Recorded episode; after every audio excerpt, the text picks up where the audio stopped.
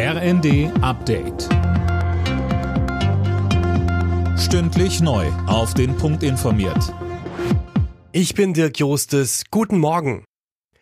Großbritannien trauert um Queen Elizabeth II. Die britische Königin war gestern im Alter von 96 Jahren gestorben. Sie saß 70 Jahre auf dem Thron. Ihr ältester Sohn ist nun neuer König. Er nennt sich Charles III. Was von dem neuen Monarchen zu erwarten ist, dazu sagte Altbundespräsident Köhler bei Welt TV.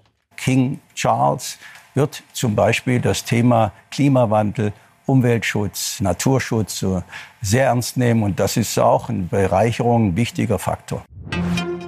Weltweit herrscht Trauer um die Queen. Zahlreiche Staats- und Regierungschefs kondolierten. Lisa Schwarzkopf mit den Reaktionen. US-Präsident Biden würdigte die verstorbene Monarchin als Staatsfrau von unvergleichlicher Würde und Beständigkeit. Bundespräsident Steinmeier bezeichnete sie als Frau, die ein Jahrhundert geprägt hat.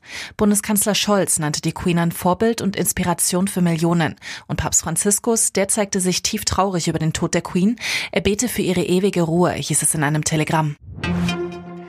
Der Bundestag diskutiert heute zum Abschluss seiner Haushaltsberatungen den Etat des Bundesinnenministeriums. Im Gesamtentwurf von Bundesfinanzminister Lindner sind Ausgaben von 445 Milliarden Euro vorgesehen.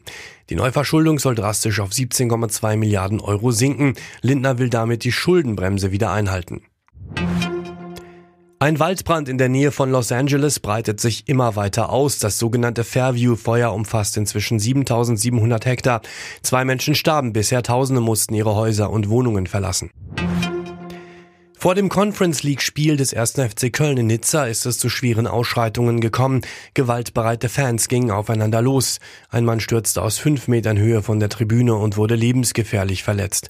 Insgesamt gab es über 30 Verletzte. Das Spiel konnte erst mit einer Stunde Verspätung angepfiffen werden.